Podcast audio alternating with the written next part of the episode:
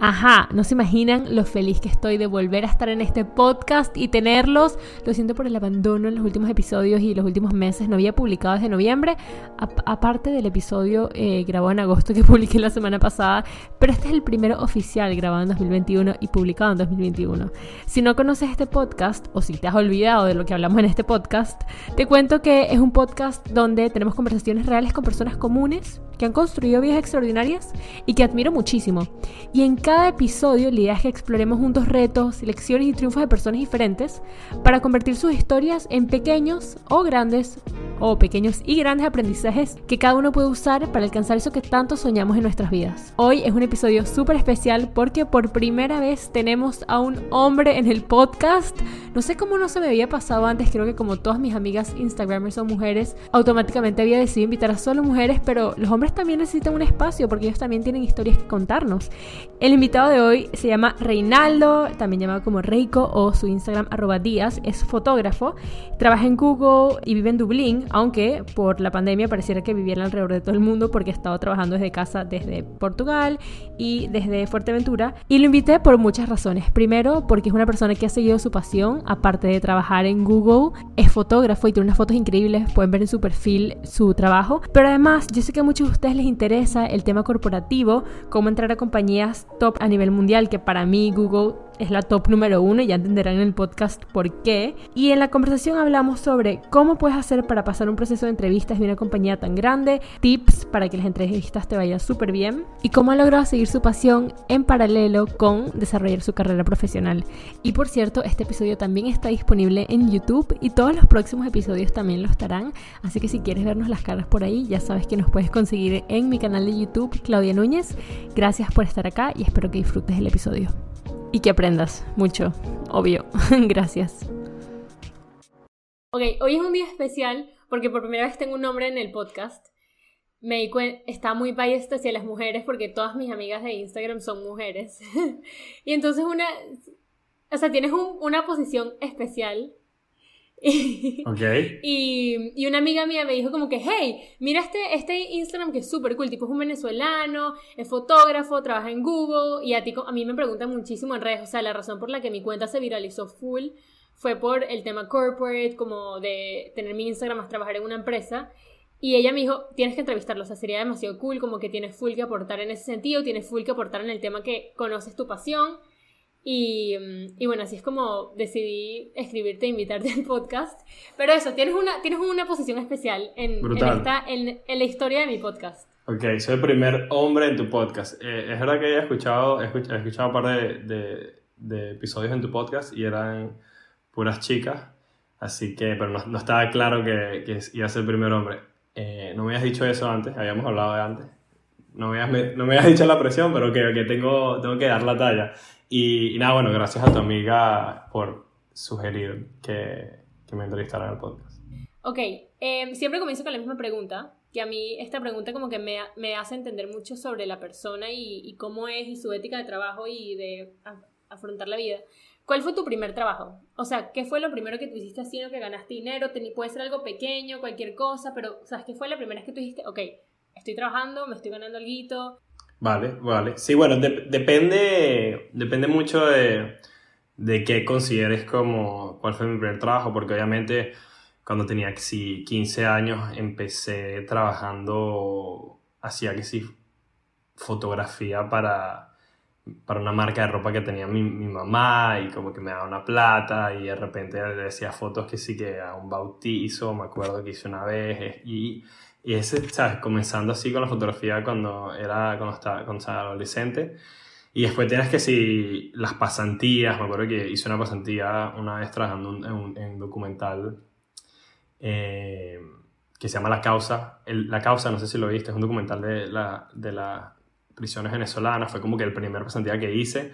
Eh, pero digamos, el primer trabajo así oficial eh, de cuando salí a la universidad, que me estaban pagando, o sea, que digamos ya no estaba estudiando, ya no era una pasantía, sino mi primer trabajo, fue en una compañía de publicidad eh, digital, o mobile advertisement, en Nueva York, después de graduado, que básicamente lo que hacen es que se enfocan en, en publicidad digital solo de, de, digamos, de modo, de, de teléfonos. Y eso fue mi primer trabajo. Ok, pero a mí el que me interesa es tu primer trabajo fotografiando en un bautizo, ¿sabes? Que es que lo que, lo que yo he visto en, en mi podcast es que siempre it's a full circle. O sea, por ejemplo, me pasó que una, una persona que entrevisté, ella hacía muchísimo, cuando tenía como 12 años, le dijo a su mamá que en vez de, la, en vez de que la mandara a Disney, no sé, con sus amigas, que ella quería trabajar en una como non-profit en México. Y eso es lo que ella siempre hacía.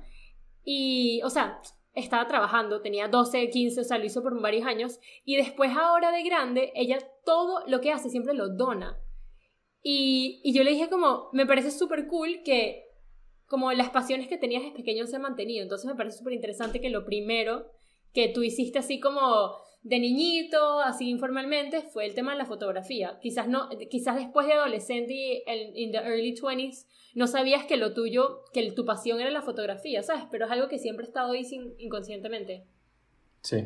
Eh, bueno, eh, el, mi, la pasión en fotografía comenzó cuando tenía, cuando tenía 14 años eh, y, y, digamos, el primer trabajo fue un poquito después de eso porque fue como un deal que hice con mi mamá, que yo quería una cámara, obviamente no tenía la plata, mi mamá me la compró, mi primera cámara, ese tipo, la Reflex, la Nikon, o sea, la, la entry level, que costaba, no sé, 400 dólares, 300 dólares en aquella época. Y mi mamá me dijo, bueno, te la compro, pero me las tienes que repagar trabajando, porque mi mamá tenía, tenía una, una, digo, una, una marca de ropa, en la gente de Caracas, Corot, era una tienda ahí, eh, una tienda que, que, era mi mamá, eh, y tenía un desfile y empecé, mi mamá me dijo, bueno, me vas a hacer fotos del desfile. Y nada, así tenía que 15 años y le hice fotos del desfile y después le hice otras fotos de, de unas collares, unas cosas así que tenía. Obviamente ahorita miro las fotos y, me, me, da risa, pero ahí, empecé, o sea, empecé con eso, eh, como que repagándole mi primera cámara a mi mamá.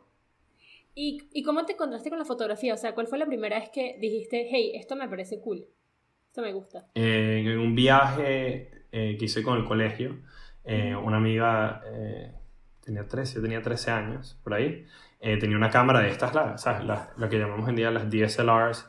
Sí. Y me, me acuerdo que me, me, la pasó, me dijo, toma una foto, y cuando agarré la cámara, tomé la foto, y le tomé la primera foto, me acuerdo que el clic, el chic, ¿sabes? Fue, y dije, ¿sabes? Fue como que, wow, esto, esto es cool, tal, o sea, como, y, y durante, fue una semana de viaje, durante esa semana siempre le pedí como que déjame tomar una foto y como que me acuerdo que al principio, los primeros meses, tenía 13, 14 años, lo que me gustaba era el, el feeling de tomar la foto, el chiqui, chiqui, y, y después como que por ahí entró y después empecé a investigar y yo mismo la curiosidad que tienes cuando eres niño y o bueno adolescente y poco a poco fui aprendiendo un poco más y me fui metiendo más en la fotografía y bueno y desde los 13, 14 años hasta ahorita. O sea, siempre te, siempre te ha hecho sentir bien. O sea, siempre ha sido algo como que tomas una foto y te sientes como, ok, this is cool.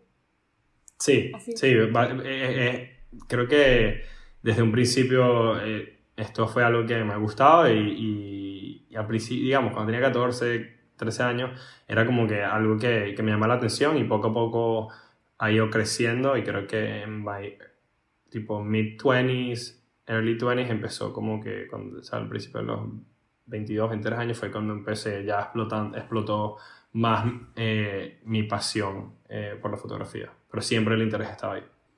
¿Y al principio cuando empezaste que te gustaba fotografiar cuando eras más pequeño?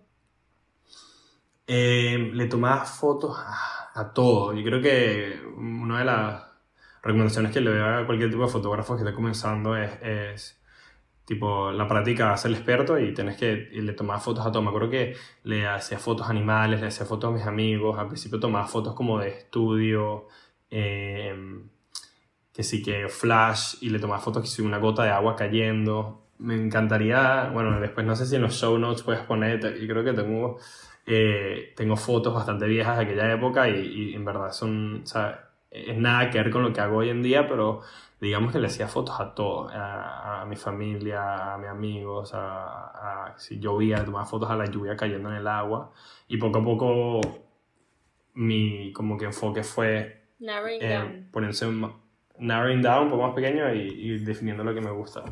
Sí, que además yo, yo siento que eso es como todo en la vida, o sea, a mí muchas veces, como que yo siento que a mí me preguntan mucho sobre cómo sabes cuál es tu pasión, cómo sabes qué es lo que te gusta. Y yo creo que para mí el secreto es probarlo todo. O sea, lo tienes que probar todo, intentar muchas cosas y ahí es cuando te das cuenta de lo que no te gusta y lo que te llama más la atención, ¿sabes? Y siento que con eso también, también aplica. Tienes que tomar fotos de todo y de repente dices, hey, yo tengo un cierto interés por eh, tomar retrato, por ejemplo. Sí, no. Estoy demasiado de acuerdo con esa filosofía y no solo con tu pasión, sino en todo en la vida, eh, digamos. Eh, trabajo, relaciones, donde quieras vivir, creo que la experiencia te da más poder de decisión, o el contexto y la experiencia te da más poder de decisión eh, en lo que sea que estés tomando la decisión.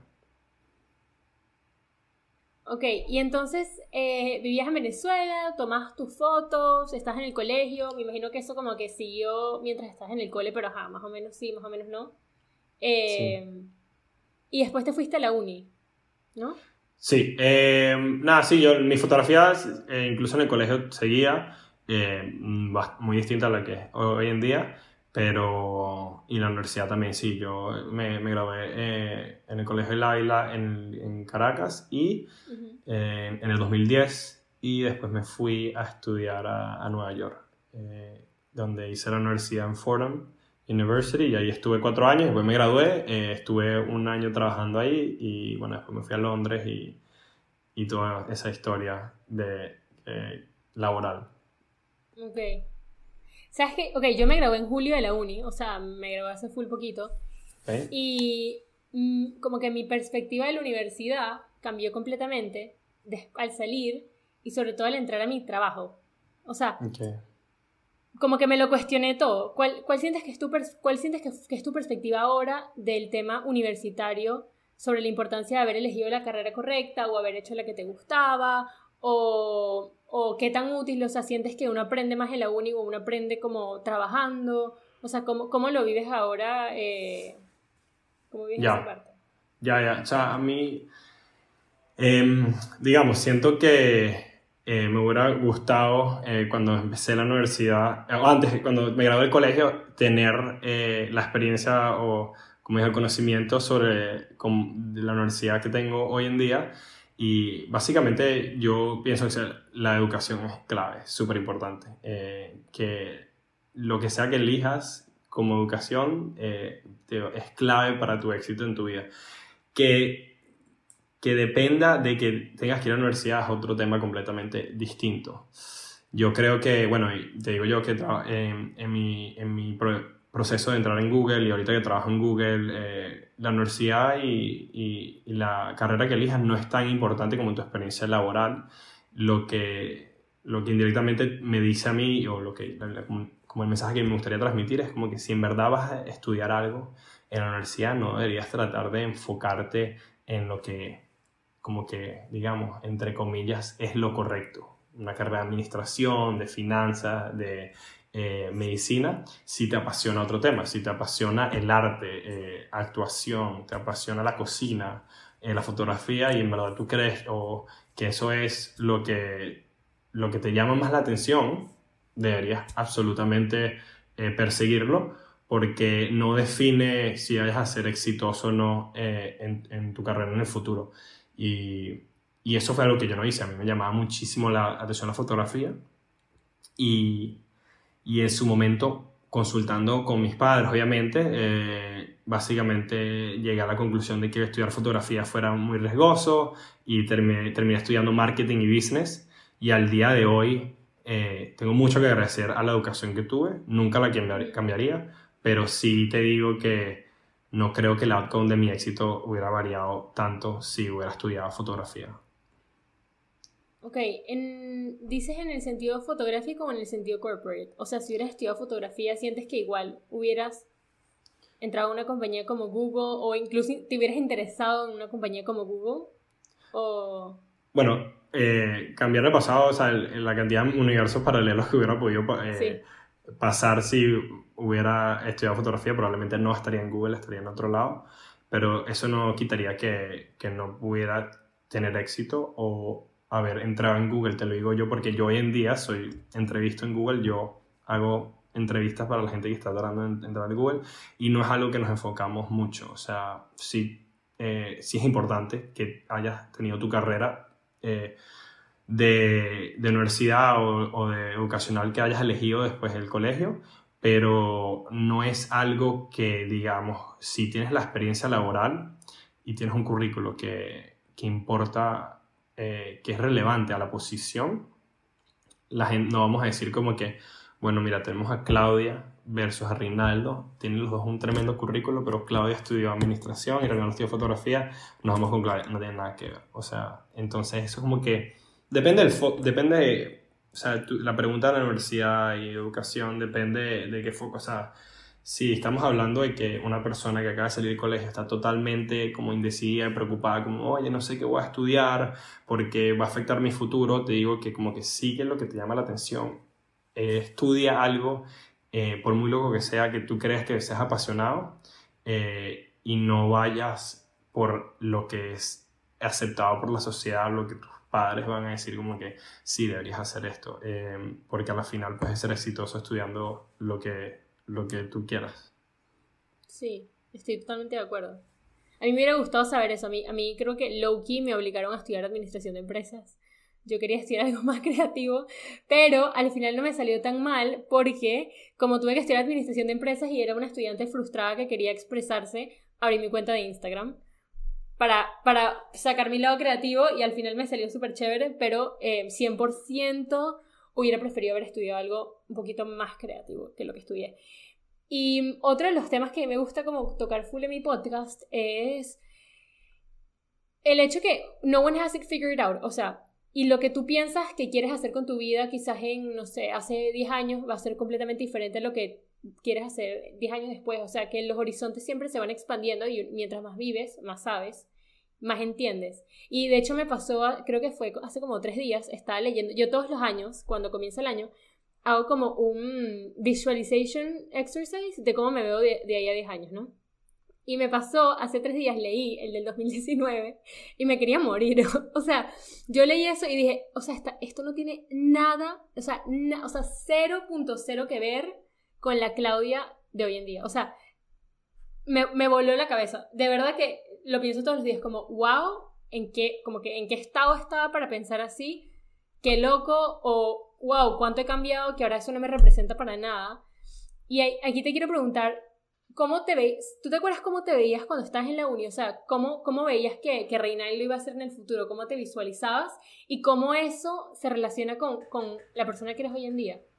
Ya, bueno, sí, no. Eh, yo soy una persona totalmente distinta a lo que era eh, en, la, en, la, universidad. Bueno, yo me gradué de la universidad en el 2015, o sea, hace ya seis años. Te puedo decir que o sea, soy una persona completamente distinta. Sin duda no me visualizaba en Google. Eh, trabajando en Google era para mí algo que, digamos, imposible. Eh, graduado en la universidad, yo había tenido la oportunidad de, ir a las oficinas en Nueva York y eso me parecía algo completamente tipo fuera de mi alcance. Pero imposible totalmente y, y algo que que nunca me hubiera imaginado un millón de años estaría aquí hoy. O sea, mira, el, mira, el 2018 te contrata Google, eh, nunca me hubiera imaginado eso. Y, también te puedo decir el mismo, el mismo aspecto em, de fotografía. Eh, también no, no, no, creo que te hubiera podido dar una predicción de dónde estoy ahorita y el estilo que tengo fotográficamente. Pero en el 2015, a ver, no sé, yo creo que cuando me gradué de la universidad me, me, me dicho que hubiera seguido viviendo en Estados Unidos probablemente trabajando en, diciendo que estaba trabajando en publicidad eh, y, y, capaz en ese momento te hubiera dicho que, que mi goal hubiera sido trabajar en fotografía eh, con full time. Eh, no lo sé, pero sin duda te puedo decir que no donde estoy ahorita, así que la había dado muchas vueltas y, y bueno, te puedo decir que más uno a lo que estás diciendo tú sobre el 2019. No sé si el cambio de 2019 para acá haya sido, sido tan importante como el tuyo, pero definitivamente desde que me gradué la universidad para acá, o sea, increíblemente distinto a lo que me hubiera podido imaginar. Sí, literal, lo único constante es el cambio. Y es que yo creo que cuando me gradué de la uni, yo tuve como una crisis existencial. De eso, por eso, por eso nació este podcast, porque yo estaba demasiado confundida. Eh, y, y, a mí como darme cuenta que al final como que no tengo por qué saber lo que voy a hacer en cinco años. O sea, eso a mí me relaja mucho porque a mí me gusta como saber dónde quiero estar, más o menos. Ya, ya lo he mejorado, pero antes me estresaba mucho con, ok, planificar, entender dónde quiero estar, como prepararme si es necesario, eh, organizarme y ahora entender que, ok, quizás me estoy organizando para algo que no va a suceder porque mis intereses cambian en seis meses. Ya. Como... Y, y, para volverte a la pregunta a ti, perdón que te interrumpa, pero me, da me, da curiosidad que me dices que en el 2019, ¿sabes? Tipo, había eh, que estás leyendo y decías como que eh, no te creías en lo que esa Claudia tenía el enfoque. Bueno, yo sé, eh, también te está viendo las redes, que estuviste en Amazon y dejaste Amazon hace poco. ¿Dónde estabas tú en el 2019 que, que, dices como que, wow, nunca me hubiera imaginado que, que donde estoy ahorita, pues? Sí, o sea, lo que pasó es que yo, yo creo que yo toda mi vida, yo era súper buena estudiante en el colegio. Y yo toda la vida, yo era como obvio, o sea, yo lo que voy a hacer, yo la, como la prima una amiga, de hecho es la CEO, la tía una amiga es la CEO de Google en México. No sé si sabes quién es, la, es venezolana. Sí, sí, y, es venezolana. Y para, sí, y para mí, ella toda la vida fue mi role model. O sea, toda la vida yo quería ser super corporate, yo quiero estar en una compañía gigante. Yo, de hecho, en tercer año de la uni quedé en las entrevistas de Google. Y fue en el primer semestre, era súper pequeña, era como todo el mundo era súper grande. Fueron mis primeras entrevistas en la vida, o sea, en la vida. Y pasé a la quinta ronda, que it was a big thing for me. Claro, claro. Y, y, y, para mí era como que, wow, o sea, y yo me vi demasiado en Google, fui mil veces a las oficinas, me lo gocé demasiado, conocí gente chéverísima, o sea, que para, para mí, de hecho yo entré en Amazon porque mi sueño siempre era ir de Amazon a Google, o sea, eso siempre era como que lo que yo quería hacer. Okay. Eh, y una vez hablando con una amiga en 2019, yo le empiezo a contar todo esto como que, Isa, no sabes, yo quiero hacer esto, tipo, yo voy a ser demasiado cool, demasiado corporate, whatever.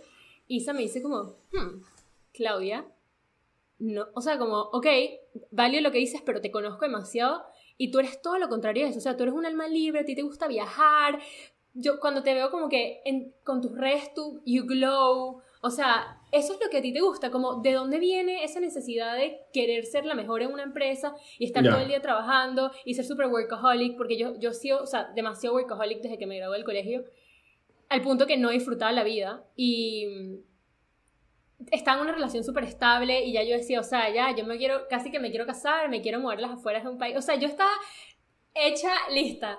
Y, de repente, eh, 2020, literalmente lo dejé todo, o sea, todo, y fue como que me di cuenta que en verdad las razones no eran las correctas. O sea, no lo estaba haciendo por las razones correctas, lo estaba haciendo porque lo que mis papás esperan de mí o, o, o, lo que sea, pero claro, esas creencias eran lo que yo creía desde el día que nací. O sea, yo crecí pensando eso de mí y, y eso también tiene mucho que ver con el cambio que estoy teniendo ahora. Ya me hiciste el brinco que a mí me, o sea, me lo comentas y digo, wow, tiene muchísimo mérito haber dejado, porque entraste en Amazon, muchísima gente, yo creo que eh, eh, en tu posición, más nosotros eh, venezolanos en el exterior te dicen, no, mira, entré en Amazon y me fui, no sé cuánto tiempo estuviste en Amazon, ¿cuánto tiempo estuviste en Amazon? No, seis meses. Ajá, entré en Amazon, a los seis meses me fui a perseguir eh, como que mi pasión eh, de, ¿sabes? De, de social media, de, crear videos, contenidos, podcast, todo esto, y la mayoría de la gente te hubiera dicho, estás loca, ¿sabes? Y, o, o, o te necesitas mucho, como, digamos, eh, valentía y, y, tomar el paso y estar como que muy clara de ti. Entonces te digo que tienes todo el mérito y yo en mi posición estoy, estuvimos en una posición bastante similar. te digo que que te admiro en, en, en, parte por haber podido hacer ese paso. Y bueno, y por como he visto tus redes y el TikTok y Instagram te da súper bien. Así que sabías lo que estabas haciendo. Sí. Sí, o sea, yo estaba, yo estaba esperando como una ola y lo que pasa es que yo no, yo no pensé que iba a ser tan, tan pronto. Eh, yo, yo tenía esto planeado desde hace tiempo, pero yo decía, bueno, me quedo tres años en Amazon, me voy a Google, o sea, veo, veo qué hago, pero será en un tiempo. Y de repente vi que mis redes empezaron a, como que, trun, trun, trun, trun, todo se hacía súper viral, empecé a monetizar. No estaba feliz donde estaba, que eso fue, o sea, yo estaba muy feliz en Luxemburgo, o sea, yo fui increíblemente feliz en Luxemburgo, me gustaba mucho mi trabajo, pero eh, yo en ese momento, o sea, me, me, tenía que cambiar a otra posición donde me tenía que quedar como dos años, o sea, era un rollo y dije, me voy a quedar dos años pensando qué hubiera sido si por lo menos le daba seis meses de full energía a mis proyectos y si me va mal me, me consigo otro trabajo. O sea, ya he tenido buena experiencia y me puedo conseguir algo. O me quedo, o sea, lo, lo balanceé y fue como, mira, me lanzo al vacío, lo dejé todo, empaqué todas mis cosas, las tengo todas en una maleta. y. and I'm giving it a try. ¿Y hace cuándo te fuiste? Eh, hace dos semanas, tres semanas. Wow, hace nada. Wow. Sí, sí. Ok. Bueno, Esto es demasiado reciente. No, y mi- o sea, mis papás, mi- bueno, mi papá está traumatizado. O sea, piensa que tuvo una hija eh, que va a terminar, o sea, en la calle y, y más me dijo, no te voy a apoyar en nada. O sea, si te va mal, tipo, I'm sorry for you, literal, te regresas a Venezuela. Mm. Y mi mamá es demasiado soñadora, entonces ella está como que, bueno, tipo, yo confío en ti, Clau. Pero es eso, como que al final yo dije, y eso es una de las cosas que, que como que aprendí en demasiado en 2020, que muchas veces la peor opción no es tan mala. O sea, mi peor opción es regresar a buscar, o sea, buscar un trabajo en cuatro o cinco meses si no, si no logro llegar a, los- a las metas que me he puesto. Y está bien, pero por lo menos lo intenté, por lo menos viví cosas nuevas, estuve cinco meses viajando. Em, ¿Sabes? Y otra cosa es que te tienes que preparar. O sea, yo este, este, este salto tampoco lo hice tan loco. O sea, yo, yo estuve, llevo cuatro años ahorrando full, no gastando nada. O sea, tengo un colchón importante que, me, que por lo menos me, me tiene tranquila. Pero, Sí, no, y a ver, eh, es el momento de, de tomar los riesgos. Tipo, de- los early 20s, 20s es el momento de perseguir, como digamos, tu sueño y ya tendrás tiempo de corregir si en tal caso que no te, no te llega a ir bien, eh, pero estoy seguro que te irá genial. Pero Amén. nada, gra- gracias, gracias por eh, responder las preguntas porque sé que estamos volteando los roles, pero yo creo que a tu, a tus Sí, fans... me pusiste nerviosa. Me pusiste nerviosa porque yo no le he contado. yo que... ok. Ya, let it go. Pero no, pero eh, me parece cool. eh, yo me encanta escuchar podcast y, y sé que eh, normalmente el que la persona que dirige el podcast ca- tiene m- pocas veces tiene la oportunidad de contar tu historia. Entonces, también para la gente que vaya a escuchar este podcast a través de mí, también sepa un poco sobre ti. Ok, gracias.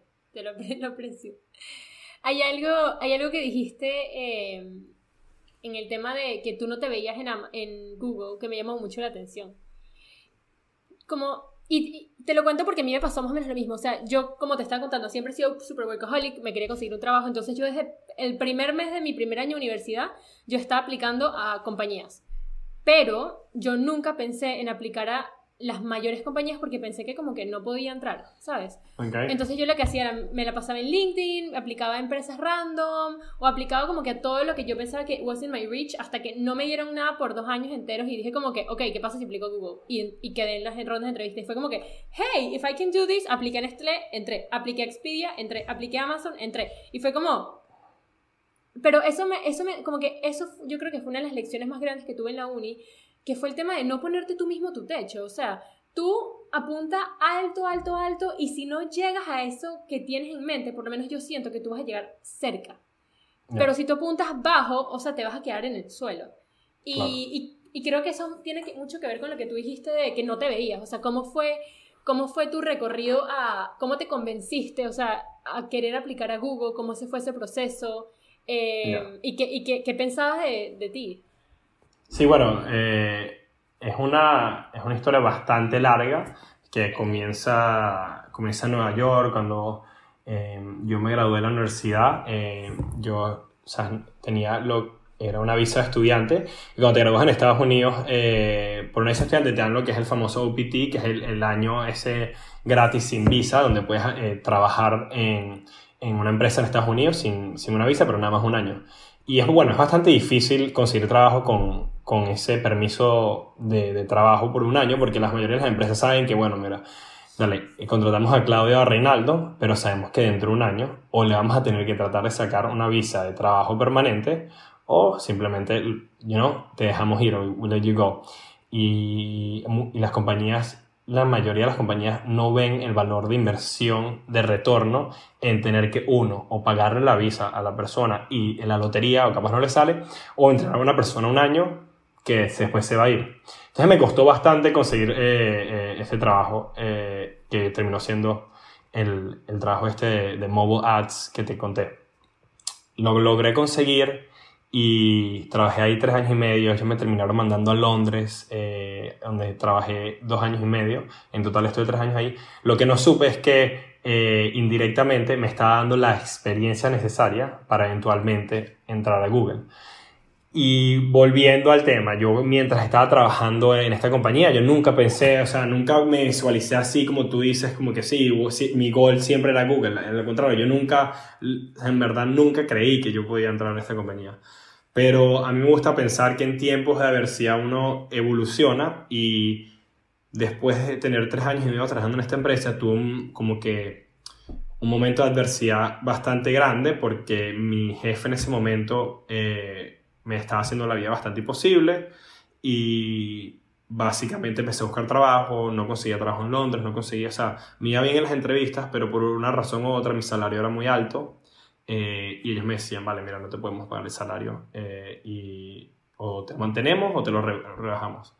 Y en tres meses de frustración de que mi jefe y yo seguíamos teniendo una mala relación, no estaba contento con mi trabajo y no conseguía trabajo, dije, bueno, ya, suficiente voy a aplicar a Amazon, al Google, a Facebook, a Twitter, a todas las grandes, a Apple y, y básicamente ahí empezó cuando me tomé la decisión de, vale, voy a, como dije, give it a shot.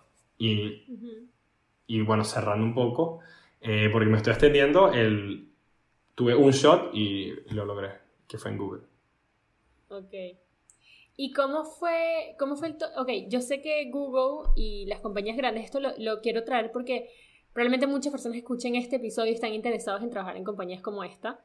Y yo sé que el proceso de entrar a estas compañías es completamente distinto a las otras. O sea, Google tiene su propio corporate culture que te tienes que estudiar y aprenderte y hay 100 preguntas que posiblemente te van a hacer una de esas o alguna de las parecidas a, a esas. O sea, te van a hacer algo, te van a hacer preguntas parecidas a esa Igual con Amazon tienen los leadership principles y te van a preguntar algo relacionado con eso. O sea, ¿cómo fue para ti el proceso de las entrevistas en Google? ¿Cómo te preparaste? ¿Cómo lo viviste? ¿Cómo lo sentiste? O sea, si nos puedes describir un poquito eso, sería cool para todos los que están interesados en entrar en compañías así. Sobre todo ahora que haces entrevistas, entonces. No, sí, puedo decir nada que no sea, que no sea eh, sí. pero ajá. Sí, no puedo, no puedo disclose too much, pero te puedo dar tips que, y, cómo fue mi experiencia entrando en la compañía.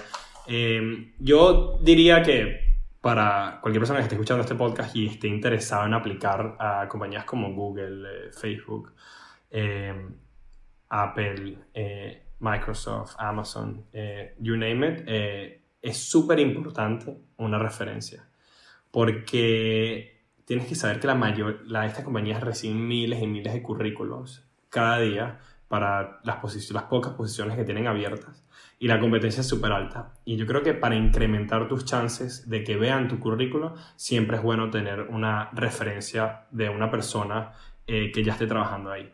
Y, y, esto no significa que si no conoces a nadie no tengas la oportunidad de una referencia, porque básicamente mi recomendación para la gente, si no conoce a alguien personalmente de esta, esta compañía, es que tú siempre puedes reach out en LinkedIn eh, mandar un mensaje a una persona que tú creas que esté en el departamento donde tú quisieras trabajar y enviarle un mensaje, mira, hola, mi nombre es Reinaldo Claudia, estoy interesado en esta posición, tú crees que me puedes hacer un referral, este es mi profile y creo que sea un buen fit. Y no sabes la cantidad de gente que, que, que ha logrado entrar en Google sin conocer a nadie que envía este mensaje así a, como que a alguien que trabaja ahí y hace referral. Ese es el primer ¿Qué es lo más loco? ¿Qué es lo más loco que te han hecho, que te han escrito, que han, te han pedido, o sea, por un referral? ¿Tienes alguna anécdota así de alguien que te haya pedido? No, o sea, no creo que, no, no me han pedido, o sea, yo creo que la, la mayoría de la gente que me pide un referral, eh, no, no, eh, he dado referral a gente que no conozco, pero básicamente lo más importante, digamos, volviendo al tema de mi experiencia dentro de cómo entrar en Google y en estas compañías, lo más importante en todo esto es la experiencia laboral. Hablando tomando en cuenta, incluso saliendo de la universidad. Experiencia laboral, si sea pasantías o, o que sea relevante a la posición que vas a entrar. Entonces, indirectamente, si alguien me envía un mensaje y me dice, hey, quisiera que me des un referral en Google, lo primero que tienes que saber dentro de este proceso de entrevistas es que tú tienes que tener las posiciones claras de que tú quieres aplicar. En el sentido de que no es eh, esto es obvio una vez que estás adentro, pero cuando no estás adentro no es tan obvio para mucha gente. No es que yo te doy un referral y, y, como que la computadora te va a conseguir una posición, ¿no? Eh, yo te doy un referral a una posición específica. Y esa posición específica la tienes que buscar tú dependiendo de tus experiencias de trabajo o lo que tú creas que puedas tener eh, una, una experiencia laboral relevante a la posición, porque ese es el difference maker eh, eh, entre tú y la otra persona. Entonces, cuando alguien me da, me pide un referral, yo le digo, vale, así te conozco, no digo para qué posición y cuál es tu currículo. Y en dos, en dos minutos yo puedo ver el currículo de la persona y veo la posición. Y si yo creo que la persona tiene posibilidades, le doy el referral. Y si no creo, le digo, mira, yo no creo que tengas la, eh, la experiencia laboral para, para, esta, para aplicar. Y, y, básicamente estoy salvando tiempos a ti y a mí porque si yo lo puedo ver, el recruiter lo va a ver y son entre 6, 7 pasos eh, distintos de entrevistas. Eh, y si yo puedo verlo, la otra persona lo va a ver y va a ser muy difícil para entrar. Pero yo digo que lo más importante es eso, es la, es la, experiencia. La experiencia laboral. Y, y yo justamente está, que estaba viendo uno de tus videos de, en, en, Instagram, en TikTok, de qué hacer, como que tips and tricks, me pareció genial y son demasiado buenas tus recomendaciones que le das. Eh, sí, que como que vas y te ves en el currículo, ves en la posición opening y agarras como que palabras, las palabras claves y las metes en tu currículo. Esto es 100% recomendable, como que poder alinear tu experiencia laboral a la, a la, a la experiencia del rol. Y, bueno, cerrando un poco, el proceso es súper largo, tienes eh, entrevistas con el recruiter, una entrevista en teléfono, y después tienes como tres o cuatro entrevistas, lo que llamamos on-site o con partes del equipo, y después hay eh, procesos incluso después de que te seleccionan. Eh, que filtran a la gente. Entonces es un, es un, proceso bastante largo, pero la manera que yo entré ahí, digamos, es preparación. Y es lo que yo le digo a, a cualquier persona que, que, está aspirando a eso, es como que, ¿qué tanto lo quieres? How much do you want it? Y para mí, eh, cuando se me abrió esta puerta en mi vida, que fue a través de un referral de una amiga que se llama Sofía, eh, dije, ok, tipo, tengo una oportunidad y creo que nunca había querido tanto algo eh, que cuando se me abrieron en las puertas para poder entrar a Google, dijo que esto es una oportunidad, no la voy a perder y me preparé por un mes. Y bueno, el proceso de entrevistas mío duró dos meses y medio y esos dos meses y medio eh, estaba súper enfocado y era lo único que estaba en mi cabeza y no le dije a nadie, o sea, nadie sabía esto, ninguno de mis amigos, nadie, familiares, nadie, o sea, sabía mi mamá, mi papá y, y Sofía, que era que me iba a referir, y más nadie. Y esto me permitió, tipo, no tener ningún tipo de, digamos, depresión ni, ni distracciones en el sentido como, ay, como estoy en la entrevista. Y es algo que yo, o sea, cada quien tiene su manera de hacerlo, pero a mí me funcionó y estuve súper enfocado, digamos, como para prepararte por un examen. Y, y así me fue. Sí, yo creo que mucha gente como que underestimate lo que es un proceso para entrar a una compañía grande, pero yo me acuerdo que para Google yo estuve como tres fines de semana encerradas en mi casa eh, con una amiga que de hecho ya entró, está viviendo en Dublín. Yo no, yo fui la que quedó afuera. ¿En serio? Sí, eh, pero hicimos una, una guía como de 10 páginas, literal, como de todas las posibles preguntas que nos podían hacer, nos hacíamos preguntas y después lo cool que tienen las entrevistas de Amazon, que no tienen las de, perdón, los de Google que no tienen las de Amazon, es que cada entrevista me acuerdo que tenía un topic. Entonces había una culture fit, había otra de job fit, había otra como de que sí, qué tan, qué tanto you dive deep, o no me acuerdo, como your analytical skills. Y eso a mí me encantó porque como que te dejaba, tenías como tiempo para concentrarte en una parte, la parte del culture fit, tenías que estudiarte bien cómo era la cultura en Google, después la parte de la posición, tenías que entender bien lo que ibas a hacer, las capacidades que necesitas y tal. Y eso me pareció súper cool, pero sí es cierto que eso, o sea, tienes que estudiar bastante. Es como si quisieras entrar en una universidad y tuvieras eh, cinco o cuatro aplicaciones para, para, para la uni. Sí, sí, em, sí, sí, sí, estoy de acuerdo, ¿no? Totalmente. Y yo creo que la, mi recomendación, obviamente, eh, sin dar muchas cosas, sin decir mucho internamente del proceso, em, lo más importante es preparación, eh, que en el momento que llegue eh, los días antes de la entrevista es tipo, nunca des por dado tu preparación, siempre más preparación está bien. Eh, un tip que yo siempre le doy a la gente es que, ah, piensas que te sabes las cosas. Bueno, díselo al espejo. Y mucha gente dice como que, what? Yo hablar al, en el espejo es como que, qué raro. Y incluso cuando yo lo hice, me acuerdo perfecto que dije, nada, no necesito hacer eso. Y en el momento que me dije, dale, pues, ok, vamos a ponerme en mi cabeza que estoy en la entrevista de Google. Ok, Reinaldo, cuéntame sobre tu carrera eh, profesional. Y empecé. Em, em, hola, eh, bueno, em, y dije, ¿qué? Ya o sea, no tengo, o sea, no puedo tartamudear tanto, necesito preparar, necesito tenerlo enfocado y decirlo en mi cabeza, mi, eh, mi historia y saber de la memoria y tener esa preparación siempre ayuda. Y, Total. Y, y, estudiar es parte de eso, pero también saber de tu, propio, tu propia carrera laboral. Sí. Y transmit, transmitir confianza y, transmit, y saber, saber, de que estás, estás sabiendo de, de lo que hablas eh, es súper importante. Y si te preparas, te va a ir bien. Uh -huh. Yo siempre le digo a todo el mundo que me pregunta, eh, yo siempre les digo que para mí lo primero es hacerte un pitch sobre ti que sea bulletproof, que dure menos de un minuto y que, que, sabes, que te venda, básicamente. Porque siempre la primera pregunta es como que, ¿quién eres? Y creo que esa es la que siempre todos dejamos como desapercibida, o tell me about yourself. Y, y nadie se prepara lo suficiente y para mí, si tú tienes una buena impresión, ya como que, el, el que la persona que te está entrevistando se relaja un poquito, tú estás más claro. relajado, como que te sientes Sí. más confident porque empezaste bien. Eh, a mí eso siempre me Total. funciona. Y antes de- te quería hacer, quería hacer otra anotación sobre las entrevistas, pero antes quería decir algo sobre la experiencia, porque yo sé que también me escuchan personas que están todavía en la uni. Eh, por ejemplo, para mí, o sea, yo no tenía experiencia laboral cuando apliqué a ninguna de estas compañías, pero lo que sí tenía eran como muchos mini jobs que había hecho o muchas internships part-time, o sea, ni siquiera eran como full-time, no, que había hecho, pero que yo sabía que tenían mucho que ver con la, con la posición. Entonces, por ejemplo, yo cuando apliqué, yo apliqué en Google a GMS, eh, Ok. que era marketing, después me di cuenta, no sé si, me di cuenta que era más como algo de executive, um, como de cuentas y de, y de trabajar con clientes, pero yo en ese momento creía que era más de marketing. Y Es yo puro obviamente... sales, Ah, puro SEOs, exacto. Sí, sí. Eh, y ahí fue como que, mm, bueno, menos mal que no entré porque quizás no era lo que quería, pero eh, lo que sí yo hice es que ajusté full mi currículo y, por ejemplo, yo trabajaba, yo manejaba muchas cuentas de Instagram porque yo era freelancer y manejaba eso como on the side, y entonces saqué mucho la parte de los KPIs que sacaba, el reporting, eh, después la parte de marketing, como que creación de campañas, o sea, lo ponía así como más lindo. eh, que decir solamente como que managed social media, ¿sabes? Al final no necesitas, para las personas que seguimos en la uni, no necesitas la experiencia exacta, pero tú puedes como que give whatever. Lo importante es como siempre estar en constante movimiento, ir haciendo cositas e intentar que esas cositas Sí. tengan como que cierta alineación entre sí y como. ¿Sabes? Sí, que, o sea, como que entiendo lo que estás tratando de decir.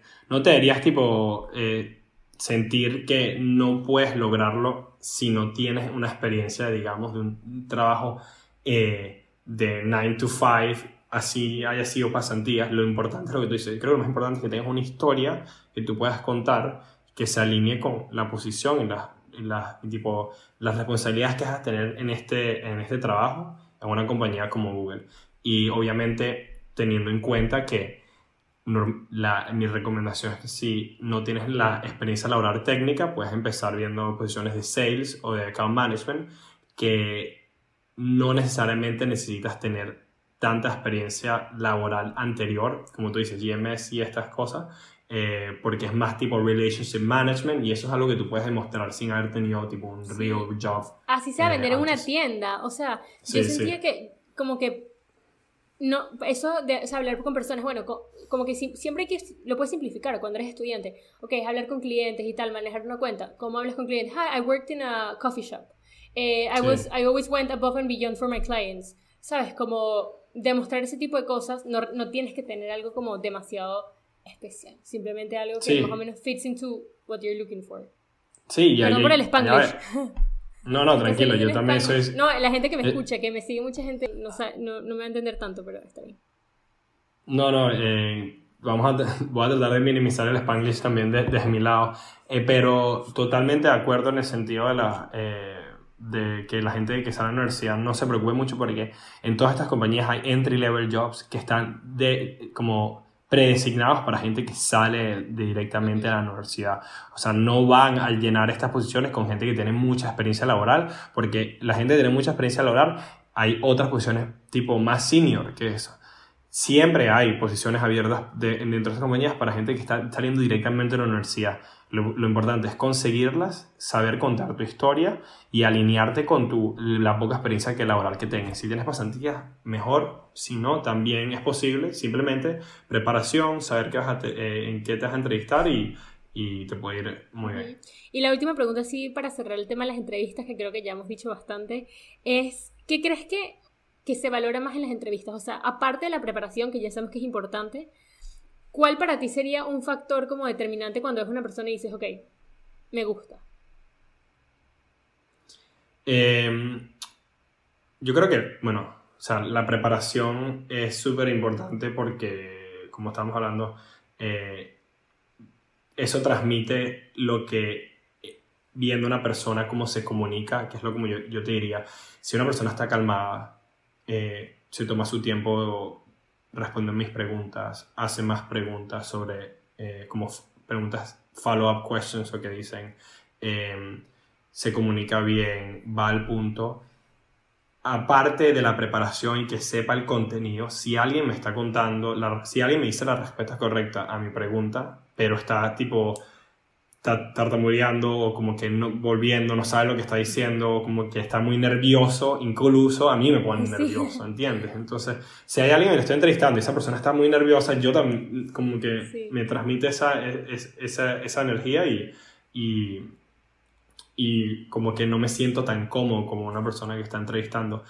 Y por eso yo digo que todo va de vuelta a la preparación, porque si te preparas, estás más calmado, sabes que, cuál es tu punto, eh, en qué puntos tienes tu fuerza y, qué, y qué, qué, quieres transmitir en la entrevista. Y si tú estás calmado, probablemente te, te vaya, también la persona que esté entrevistando esté calmada y, y, transmite esa energía y, y normalmente te, te, vaya, te vaya bien. Pero dentro de todo lo que digamos, eso también, el currículo que tenga, em, que tenga la experiencia que, que, alinea con la posición, que sepa de lo que está hablando, que se comunique bien.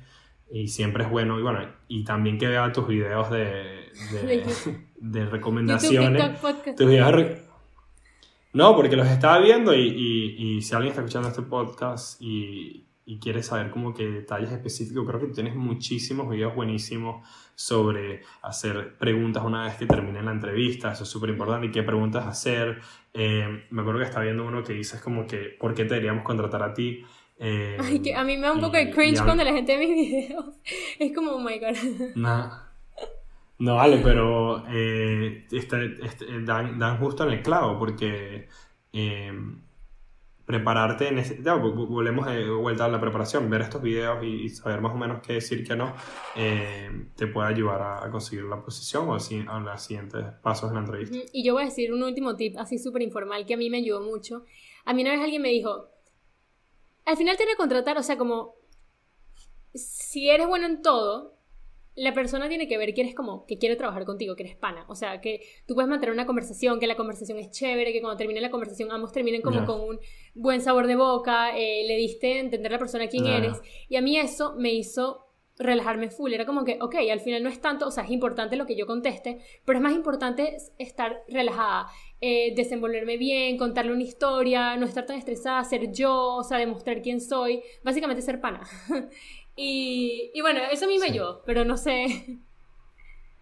Sí, total, no, pero es que es exactamente, digamos, lo mismo que estaba diciendo antes. Es como que si, eres, si tú eres tú, eh, vas a estar calmado porque esa es la, la, persona con que, la personalidad donde te sientes más cómoda eh, transmitiendo es la tuya y, y, no tratando de ser otra cosa que no eres. Y, y si eres realmente la persona que, que, que, tú te sientes cómodo haciendo la entrevista, vas a transmitir esa comodidad a la persona que te está entrevistando y, y como tú dices, ser pana. Pues. Sí. Pero yo creo que eso se transmite de esa manera. Y ahora, eh, también para cerrar ahora el tema Google y entrar en la fotografía, te quería preguntar, tengo unas preguntitas aquí rápidas para hacerte. Ah. ¿Qué crees que es lo que Google aprecia, aprecia más de ti? Eh, o sea, respecto a los preguntas de Google, puedes hacer las que quieras. Sé que hay mucho interés en, en, eso, como preguntas sobre alguien trabaja en Google, así que no tengo problema en responder todas las preguntas que quieras. Eh, ¿Qué es lo que Google más aprecia de, mí? Eh, bueno, depende. O sea, obviamente yo soy uno, un empleado más de los miles que tiene. Bueno, tu equipo. Cuando me hablas de Google. Tu equipo. Claro, exacto. Cuando me hablas de, cuando me hablas de Google, yo creo que específicamente en mi equipo yo estoy en, la, en el mercado español y, y de Portugal eh, en Europa eh, y trabajo con un equipo como de 20, 30 personas eh, directamente. Yo a ver, tengo, una, tengo una, un background bastante distinto a esta gente. Yo vengo de Venezuela, la mayoría de la gente donde yo trabajo son europeos, españoles, franceses, italianos, alemanes. Em, y también tengo, como digamos, un, un, estilo de vida distinto en el sentido de que mi, fotografía es súper importante para mí. Em, una, justamente en el, el principio, en enero, tuvimos como un ejercicio de que las, eh, la gente del equipo decía qué aprecia de cada persona. Y una de las cosas que, que, me, que me, dijeron a mí es como que yo eh, vivo, eh, trabajo para vivir y no vivo para trabajar. Y yo creo que eso es como que es un aspecto que puede ser distinto a, a como el típico tipo workaholic que hay en este corporate world. 100%. ¿Y qué es lo que más aprecias tú de Google? Eh, lo que más aprecio de Google, eh, bueno, justamente estaba pensando en eso porque dije, seguro que me lo, me lo pregunta y creo que es algo que, que es típica cosa que te pregunta como que, wow, mira, cuéntame de Google, ¿cómo trabajas ahí? ¿Qué tal son las oficinas? Las oficinas increíbles, tienes demasiados perks, eh, gimnasio, tienes las comidas, las comidas gratis, la comida es demasiado buena, tienes los toboganes, los eh, columpios, lo que tú te imagines, los game rooms. como un parque de eh, atracciones. Pero es como un Disney para adultos, te juro, es increíble. Eh, pero nada, creo que, como dices, suena cliché y, todo lo que tú quieras, pero es la gente que he conocido y específicamente en mi, en mi oportunidad o, mi, o, o el hub que yo trabajo, que es Dublín, hay muchísima gente joven, o sea, hay como 6.000 empleados y la averaje es de 27 años. Y, es gente tipo de todas partes de Europa y del mundo, porque es como que los headquarters de, de Europa están en Dublín, y gente de España, Italia, Francia, Alemania, Holanda. Y la verdad es que ha sido súper cool con, eh, el grupo de gente que he podido conocer y los amigos que he hecho en estos tres años que llevo en la compañía porque mm, básicamente es una concentración de gente que es bastante similar a mí, jóvenes, eh, con ganas de, trabajar, eh, con, como, como decía en echado para adelante y con mentalidades parecidas en, ese sentido, que, que, es muy cool eh, ese grupo de gente que ha tenido el chance de, de trabajar con y, y haber, haber, hecho amigos de, de vida, que, que, incluso si yo me llego a ir de la compañía mañana, sé que hay un buen grupo de personas que, que seguiría en contacto y tuviera en mi vida siguiendo adelante y eso es algo que no cambiaría por, por, cual, por más comida o gimnasio o perk que me dé a cambio de eso, eso es algo que con eso me quedo de la compañía. Ok, y... Em, cuando llegaste a Google, así day one o quizás mes uno, ¿tienes alguna anécdota así de algo que tuviste como, ¿qué? O sea, es que ya venías de trabajar antes, algo que te llamado mucho la atención, que fue como, wow, ok, qué cool.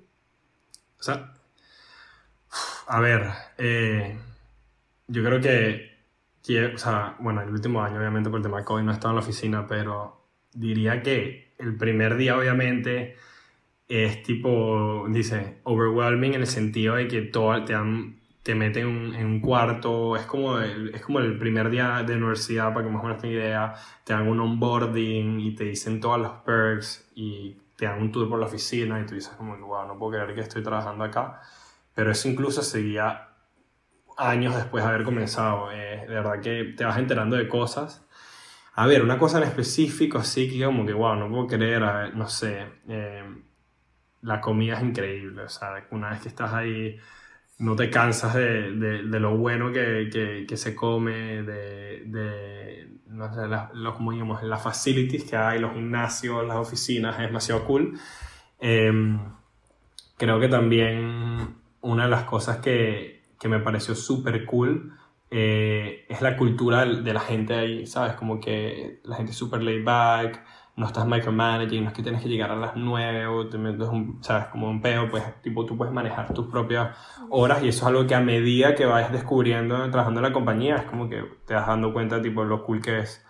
Pero sinceramente, si tuvieras que decir así como de cosas el primer día que me impactaron, no sé, fue la cantidad de, de cocinas, de restaurantes que hay dentro de la oficina, el, el gimnasio. El gimnasio. Eh, y, y, hay un game room en Dublín eh, donde tienes que sí que VR headsets, tienes, y, y hay que sí Xbox, PlayStations, computadoras para jugar, ping pong, eh, arcade games, y eso fue como típico, en ese momento era, no, un story, un Snapchat, no, era un story, pero típico que haces un story porque es increíble eso. Ok. Pero sí, diría que esas cosas. Eh, ok, Reinaldo, ahora quiero tocar contigo el tema de la fotografía. Ya, ya es hora de empezar con la parte de tu pasión, lo que te gusta hacer, lo que tienes on the side, la razón por la que trabajas para vivir y no vives para trabajar. Eh, yo escuché una entrevista que te hicieron que, y como nos contaste ahora, que para ti la fotografía fue algo importante cuando eras pequeño, Después hubo como un momento en el que más o menos la tuviste un poquito parada y creo que después la volviste a retomar. ¿Cómo fue ese reencuentro con la fotografía y, y cómo, cómo sucedió?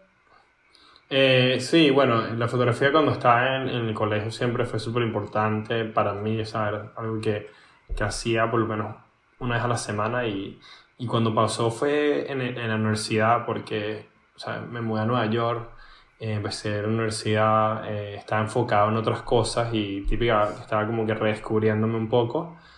Y, y digamos, de, yo entré a la universidad a los 18 y como tuve dos años que siempre estaba ahí, pero no era un enfoque tan importante.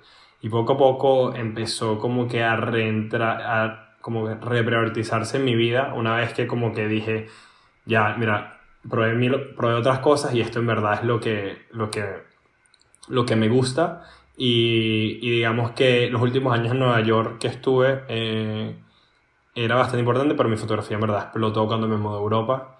Eh, se volvió tipo un, fo un, foco mucho más grande en, digamos, en mi día a día. Vida. Ok. ¿Y crees que para ser bueno en la fotografía como que naces con un don? ¿O, o que es algo o que es algo como de trabajo, o sea, es algo que, algo que tienes que perfeccionar. O sea, obviamente tienes que perfeccionarlo porque la fotografía es algo súper técnico, pero ¿crees que el ojo fotográfico, la, como la visión, es algo con lo que naces? O... A ver, eh, es, es, entiendo lo que me dices y, y yo creo que sí, en el sentido de que más allá de que naces con eso, es como que tu, tu, interés por el tema, ¿ya? O sea, porque vas a tener que dedicarle muchísimas horas, vas a tener que aprender la parte técnica, pero también vas a tener que mantenerte, digamos, al día con los avances que tienes en, en, el área de fotografía, pero, o sea, seas un músico, seas un, eh, un, pintor o un fotógrafo o cualquier tipo de artista, siempre vas a tener que tener como el, ese, digamos, la musa pero yo creo que es más como el interés que tienes por esta, por esta pasión, porque va a haber, va a haber momentos de, de frustración y momentos que, que, digamos, que no produces lo que tú quieres producir y, y, si tienes, digamos, la pasión tan grande por, por esta arte, eventualmente, como sales de ese de ese hueco o de, de ese, como digamos, obstáculo y empiezas a evolucionar como, como, artista. Yo creo que eso es más importante que, que nacer con el ojo, como que, que tanto interés tienes de, de, aprender sobre el tema. Sí, no podría estar más de acuerdo. Yo creo que al final todo es tu interés y las ganas que le echas a las cosas. O sea, eso es lo que yo he aprendido estos años. Eh, y en términos de tú como fotógrafo, eres una persona que como lo planifica todo antes, tienes una visión cuando llegas a un sitio, sabes exactamente lo que quieres fotografiar o, o, eres más de llegar al sitio, dejarte llevar, lo que te parece cool en el momento, como que... Depende, o sea, de, depende de qué, de, qué, de qué trabajo esté produciendo. Si es un trabajo para mí, específicamente solo para mí, eh, yo soy más como, digamos, un run and gun, voy por ahí. Eh, mi tipo de fotografía no es mucho como pre, para, como que pre-planning, mi tipo de fotografía es como que más casual, que estoy en, en la en un viaje, en un hike, en la playa, en un sunset y, y, hago como que, y fotografío lo que estoy viendo. Si estoy trabajando para un trabajo en específico, digamos, estoy fotografiando una marca o una persona, estoy trabajando para un hotel, sí me gusta darle más preparación detrás, simplemente para maximizar mi, mi chances de tener éxito o, o, tener un mejor, mejor trabajo, la máxima... Eh, oportunidad de tener un trabajo excelente para la persona con que estoy trabajando. Y entonces eh, depende. Por eso, esos son las dos, digamos, tipos de, de, fotografía o de preparación que haría para mi trabajo. ¿Y cuál sientes que ha sido tu mayor logro como en tu vida como fotógrafo? Mi mayor logro em, como fotógrafo. Esta es una buena pregunta y me, me agarras así totalmente. no, eh, no, no, lo he, no, lo he, pensado. A ver, ¿qué mayor logro en mi fotógrafo? Eh, Pudiera decirte varios, o sea, se me ocurre eh, ver mis fotografías impresas en, en, en, casas de, de, amigos o familiares, a mí, ¿sabes? Me encanta. Eh, se me ocurre cuando eh, mi, mi, papá imprimió una foto mía y la guindó en su casa, es como que, obviamente es tu papá, pero, pero lo vi y dije, wow, como que me siento, siento como que, que, que es, un, es un feeling bastante cool y cuando es amigos que que están en sus casas y te piden una foto tuya, es, es un feeling que, que, no cambio por la mayor cantidad de followers o likes o, o comments que tenga un video tuyo eh, en Instagram o social media. Me parece que eso me llena más. Eh, y la, la otra cosa que te puedo decir, así hablando como de redes, unos, un video de los Roques, que justamente estoy trabajando en el segunda, como de segunda edición de ese video de los Roques, eh, fue bastante cool la, como que la reacción que tuvo en social media de venezolanos eh, y, y, el feedback y, y todo el, el, amor que, que, tuvo ese video que, que, hice de los Roques en las redes fue algo súper cool eh, que, que, me llenó muchísimo. Yo tengo una pregunta, porque ahora que lo dices, yo, ¿en qué año fue eso? El video de los Roques. El video de los Roques lo saqué en, en, en verano del 2018. Que para los que no sepan, Los Roques es una playa en Venezuela, es como un archipiélago de ah, claro, islas. Claro. A mí, a mí, ahorita, a mí se me, olvidó, o sea, se me olvidó que estamos haciendo un podcast y estoy hablando contigo uno a uno. Sí. sí, bueno, eso. Pero yo creo que yo vi tu video, o sea, ahora que me lo estás diciendo, hay, hay un, no sé, no sé, si será tuyo, pero hay un video de los Roques que se super viralizó, o sea, le fue súper bien, puede ser como en 2018 o... Puede ser, puede ser. Yo creo, sí, o sea, no sé qué, bueno, viral como tus videos de Amazon de 8 millones, no, no, no, tanto, pero sí que... Pero entre eh, venezolanos. Sí, entre venezolanos sí, eh, o sea, un feedback súper cool, eh, se está mandando por grupos de WhatsApp y, eso, digo, no, no es mi, mi me, como logro más grande de fotógrafo, pero sí fue bastante cool ver, eh, eh, digamos, la reacción que tuvo la sociedad venezolana específicamente en ese momento. Eh, todos los venezolanos en el exterior diciendo muy gracias por darme un, recordarme un poco sobre mi país, eso es bastante cool y justamente estoy trabajando. Yo estoy segura que yo lo he visto. Es, tú, ya, es que ahora me tengo un, mental shock. tú por casualidad habías hecho como fotos en el Ávila. Como que yo he hecho fotos en la vela, sí, pero no sé exactamente. Es que yo me acuerdo que yo había visto un video de los Roques y yo me puse a estoquear al fotógrafo. Eso fue como en 2018. Y tenía como unas fotos en la vela súper cool, pero no sé si eras tú. Bueno, no sé si estoy en el mismo video, porque siento que también se han viralizado muchas cosas entre los venezolanos, pero si eres tú, que cool como el full circle. El full circle, exacto. Lo viste en 2018 y ahorita nos estamos entrevistando aquí en el podcast. Eh, pero sí, yo diría que esas dos cosas. Eh, cuando veo una obra mía en, en, en casa de alguien, eh, es bastante cool y bueno, y después es el feedback. Me encanta cuando creo contenido para los venezolanos o, y, y, como que, estamos en el exterior y dices, bueno, gracias por recordarme o dame un pedacito de, digamos, de Venezuela. Ok, y entonces empezaste otra vez con tu fotografía más cuando te mudaste a Europa. Em, y empezaste a explorarlo más. ¿Cómo fue creciendo tu cuenta? O sea, ¿cómo, cómo, cómo fue ese proceso de, ok, ya, porque tu cuenta, tienes una cuenta bastante grande, o sea, es una cuenta en la que le está yendo bien, full gente te sigue. Yo, cuando yo me puse a ver tu perfil, muchísima gente que yo conozco sabe quién eres, ¿sabes? ¿Cómo fue todo ese proceso de, de, de, darte a conocer y de ir creciendo en las redes?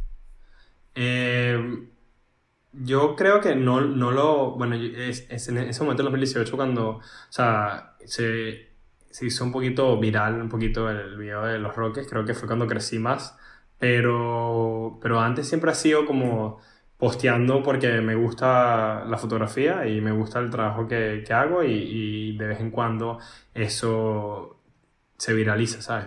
uno, una que otro post se viraliza y, y, es, y sabemos, bueno, como tú con tus videos que has hecho de recomendaciones de trabajo de Amazon, que cuando algo agarra atracción, entonces empiezas a tener más followers y, y más reacciones y todo eso. Pero yo creo que ha sido bastante, bastante incremental y poco a poco. No ha sido un momento en específico que digamos que explotó así la cuenta. Y bueno, obviamente mi cuenta no es muy grande, ¿sabes? Son 20.000 followers y... Pero, eso es bastante. Eso es bastante. Tú porque lo estás viendo ahí, pero cualquier persona que te sigue, que tiene 300 seguidores y quiere ser fotógrafo, te ve a ti como alguien que está, o sea, está en, las ligas. Ya, y pero yo, yo, creo que si alguien escucha esto y dice como, bueno, como subo de 300 a 20.000 eh, y de 20.000 a 100.000, yo creo que lo más importante es mantenerte real a tu contenido y seguir creyendo que si tú produces algo bueno, eh, como que eventualmente va a ser, va a llegar a algún lado. Y, más que nunca ahorita con Reels, TikTok, que le, hay como que no necesitas ser muy, tener un following muy grande para como que, que tu contenido llegue a personas. Conocer, sí. eh, yo creo que lo más importante es ser consistente con tu, con la cantidad, con postear y postear y postear y postear y postear y eventualmente tú te vas a volver mejor porque vas a empezar a aprender eh, en el proceso y, y, eventualmente yo creo que tus videos, tu contenido va a tener algún tipo de tracción y, y vas a ir ganando seguidores. Que después off camera te toca explicar el juego de los reels para crecer, que eso a mí fue lo que me posicionó, por decirlo de alguna manera. Y me el tema de la fotografía está... Me vas a dar me dar unos tips, unos insights off camera, brutal. Sí. Brutal. Sí. Te Sobre las personas, pero estoy desarrollando un curso. No puedo, no puedo sacar estos temas de mis super tips al aire. Pero... bueno, vamos a, vamos a decir algo. Hoy es, ¿qué día es hoy? Hoy es 25 de febrero de 2021 y yo estoy más o menos en 20.000 followers. Voy a tener esta conversación con Claudia offline y puedo, puedo, puedo ser como que eh, paciente número uno eh, de, sobre estos tips and tricks a ver si funciona. Ya veremos. Pues, bueno, yo he tenido varios pacientes a los que he leído, a los que he leído bien. ¿Sí? Así que sí, sí, ya he tenido varios. Aquí, bueno, estoy es que yo soy, yo soy como, yo soy como una tía que le va diciendo, yo, yo, yo tengo un problema que es que que a veces me dicen como que, conchale, Claudia, tienes que aprender a no decirlo todo, pero yo soy la típica que si alguien me pregunta algo, yo le voy a decir todos mis secretos, todo, apenas veo a alguien que está haciendo algo, mal, digo, mira, no te puedo ayudar aquí, yo te voy a dar un tip así que te va a ayudar a hacerlo mejor. y tengo como ya 10 personas que son mis pupilas en, bueno, pupilas por decirlo de alguna manera, pero que le he dicho absolutamente todo, y por eso fue que se me nació la idea de hacer el curso, porque dije, ok, estoy dando lo que yo he aprendido en cuatro años, eh, gratis a todo el mundo que me pregunta porque no intento, ahora que me tengo que mantener y ya no trabajo en una compañía y necesito comer, porque intento monetizarlo de alguna manera. No, total, hazlo, eso es súper exitoso. Eh, yo creo que eh, puedes tener demasiado potencial y hay demasiado demand para eso. Y, y nada, o sea, ya yo creo que si has dicho, has tenido tus pupilos o tus mentis eh, y ha funcionado, estoy seguro que, bueno, y tú misma tenés un, un grupo de seguidores bastante alto y, y, que ha explotado recientemente. Sí. Ok, y en, te, en, términos de la fotografía, ¿cómo te ves? En, ¿Cómo te ves? ¿Cómo, crees, cómo quieres que, tu, que este hobby, que, que también es tu pasión, evolucione? Eh, o creo que es tu pasión, me, me imagino por todo sí, lo que sí. te he dicho, pero... ¿Cómo quieres que evolucione? ¿Cómo te ves en un tiempo? ¿Cómo quieres que crezca? ¿Qué planes tienes para, para el tema fotográfico? Mi, mis planes eh, con mi fotografía son bastante, los tengo bastante claros, eh, independientemente de lo que esté haciendo eh, dentro de 1, 2, 5, 10 años, yo siempre voy a querer seguir produciendo. Creo que lo, lo he comentado anteriormente y lo sigo comentando en mi punto de vista, es que no sé si quiero que la fotografía sea mi trabajo eh, del día a día, porque ahorita para mí la fotografía tiene un poco de magia en el sentido de que solo es mi pasión completamente, mi hobby, y lo hago en mi tiempo libre y es un escape para mí. Y obviamente está la posibilidad de que pueda hacer eso igual sea mi, mi trabajo y ganar de eso, pero la realidad es que cuando normalmente eh, la fotografía se vuelve tu única eh, área de ingreso, forma de ingreso, normalmente tienes que hacer trabajos que normalmente no se alinean con tu visión de lo que estás tratando de crear como artista. Y, y eso es algo que es una bendición para mí ahorita, no tener que crear eso o hacer esos trabajos que no se alinean con lo que, con lo que yo quiero hacer y, y es un escape para mí. Yo Mm, mi, siempre voy a invertir tiempo en fotografía y siempre voy a tratar de monetizar de una manera u otra. Justamente ahorita estoy haciendo, rehaciendo mi página web para hacer como que más interactiva la compra de mis fotos y, y me imagino que cuando, cuando, espero que cuando salga este podcast ya esté live la página. Lo, lo, pongo eh, en, el, en, la descripción. Sí, para, hacer, eh, para vender fotos en Venezuela y vender fotos en en Estados Unidos y en Europa, porque básicamente es algo que, que mucha gente me escribe y no tengo una página web, un e-commerce store fácil eh, para que la gente lo, lo compre y básicamente la estoy construyendo. Pero me gustaría que siempre se mantenga así. Por ahora, quién sabe, capaz cambie en unos años. Mi foco laboral de día a día siempre va a ser algo distinto a la fotografía porque para mí ahorita es algo tan mágico y tan eh, especial es porque no es eso, no es mi parte laboral. Y si empiezo a hacer muchísima plata que pueda renunciar a Google y enfocarme solo en mi fotografía, siempre se va a mantener real en el sentido de que solo va a ser las cosas que a mí me gustan crear y nunca se va a alinear a tener, un a tener que hacer un trabajo fotográfico por eh, la necesidad de, digamos, de, de, generar ingresos. Entonces, yo laboralmente, como digo, me veo trabajando en Google un tiempo más y eh, y si llego a tener alguna otra aventura laboral, creo que eh, no sería la fotografía. Ok, no, y te entiendo, o sea, el ciento mil por ciento porque ahora yo me estoy enfrentando con eso. Que ya yo lo sabía porque ya yo me había tomado antes unos meses para dedicarme a mis redes. Pero cuando se convierte en tu única opción y tu salvavidas, es un poco. No es la misma magia que cuando esto escape de tu realidad, de tener que trabajar todo el día y de repente, ¿sabes? Pues dedicarle un ratito a algo que te apasiona, ¿sabes? Ahora tengo la obligación de estar creando contenido 24/7 y estar pensando en este tema todo el tiempo, o sea, te entiendo. Y en términos de tu laboral, eh, ¿te ves como independizándote de alguna manera? Porque yo te veo a ti y yo pienso como que eres una persona 100% como yo lo percibo, emprendedora, como espíritu libre, como, ¿sabes? Que viajas full, o sea, ¿cómo te ves? Imagínate, tema COVID, regresa a la normalidad te tienes que volver a mudar a Dublín, eh, si te quedas ahí vas a tener que estar 10 años. ¿Cómo, eh, ¿Sabes? ¿Cómo te ves en ese, en ese aspecto? Em, de, y. Creo que te respondo de una manera similar. Depende del time, timeline, time frame que hablemos, en el sentido de que yo eh, en los próximos años, digamos short term y mid term, me sigo viendo en Google, me encanta la compañía, me encanta mi trabajo y, la verdad que la, la, posibilidad de trabajar remoto eh, que me ha dado eh, Google es algo que no he por dado. Muchísimo, eh, la mayoría de la gente no tiene una, una tan flexible como yo y me gusta. digamos, en long term me gustaría hacer algo por, por mi cuenta, crear algo de mí, como dices, me encanta eh, la idea de, de crear algo eh, mío y, y, traer toda mi experiencia que he tenido en estos años de, de, Google, pero por ahora me veo más tiempo en Google, no necesariamente en Dublín, me gustaría mudarme, eh, a, porque ya llevo tres años en Dublín, me gustaría mudarme a otra ciudad con Google y, y, ver qué, qué oportunidades tengo. Y quién sabe, con este tema nuevo del COVID y remote working, capaz puedo mantenerme en Google y vivir donde quiera dentro de Europa, que bueno, para los que no saben que estábamos hablando antes offline, ahorita estoy en las Canarias, en Fuerteventura, y te digo que eh, la combinación de ambos, de trabajar en, Google y poder vivir en remoto, es, es, bastante cool. Ideal. Dream. ideal, sí. Dream. Es un dream, sí.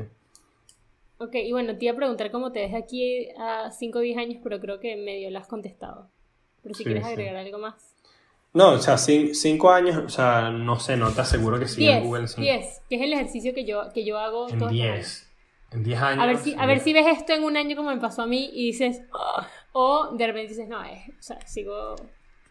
A ver, en 10 años, así, me, hablando así súper optimista, optimista, me encantaría poder decir que vuelvo a Venezuela. Eh, es algo que como que uno fantasea... Eh, por lo mal que está la situación en el país, eh, yo que he tenido la oportunidad de vivir en muchas eh, ciudades y viajar muchísimo, eh, te digo que no he logrado conseguir un lugar así que tú digas y te sientas en casa. Y tú me dices, ¿dónde vas a estar en 10 años?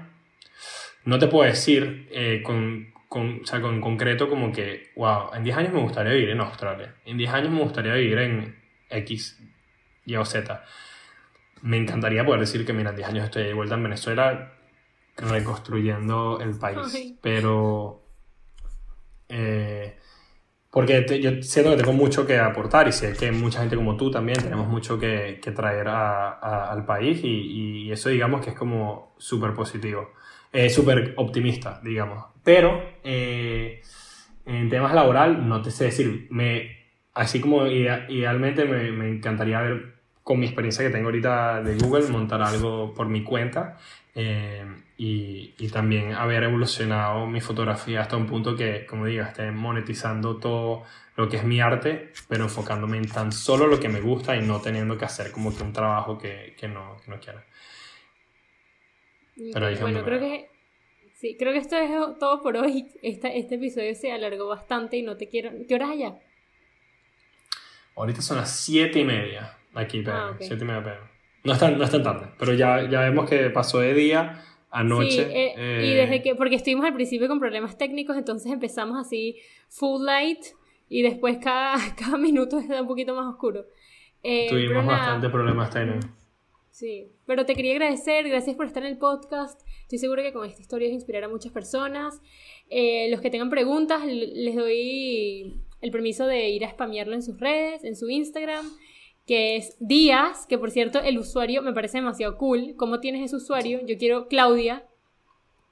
¿Cómo lo conseguiste? a, mí, a, mí, me preguntan muchísimo eh, cómo conseguí Díaz eh, y nada, te cuento súper rápido, pero básicamente eh, en Instagram y en todas estas redes sociales están lo que se llaman ghost users, que son usuarios que alguien agarró, digamos, hace años, cuando la red había recién salido, y esa persona dejó de usar eh, la red, en ese caso Instagram. Y Díaz estaba tomado, era típica cuenta que no tenía ningún post, ningún follower, ningún following. Y, y, yo tengo la suerte de que en Dublín, por la comunidad y como porque están todas las compañías de tecnología de, en Europa, eh, conocí a alguien en Facebook. Y básicamente alguien internamente puede eh, meter como un file para request un username em, que está como un ghost user que nadie ha usado.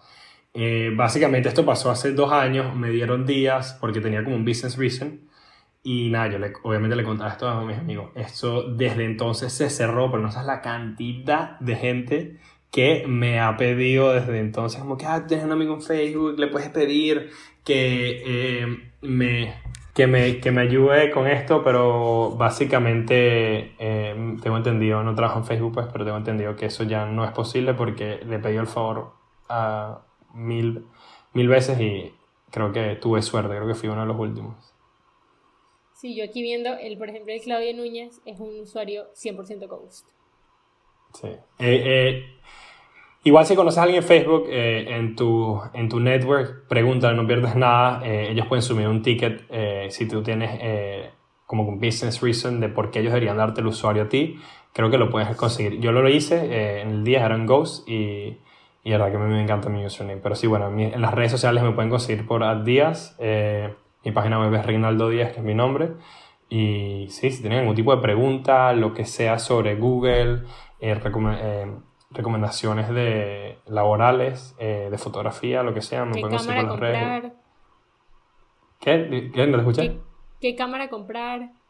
¿Qué cámara comprar? Lo que quieran, me pueden spamear en mis redes. Y, y nada, bueno quedó mucho por hablar, pero no, digamos, el round 2 lo haremos en, en, una, en unos meses cuando tenga 100.000 followers gracias a tus tips que me vas a dar ahorita offline.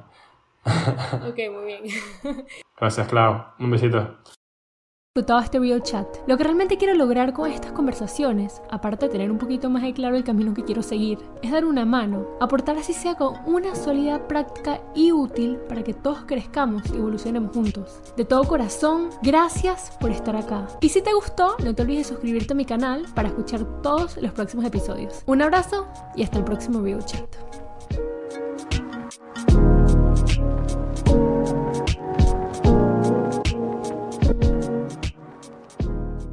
Espero que hayas disfrutado este video chat. Lo que realmente quiero lograr con estas conversaciones, aparte de tener un poquito más de claro el camino que quiero seguir, es dar una mano, aportar así sea con una sólida práctica y útil para que todos crezcamos y evolucionemos juntos. De todo corazón, gracias por estar acá. Y si te gustó, no te olvides de suscribirte a mi canal para escuchar todos los próximos episodios. Un abrazo y hasta el próximo video chat.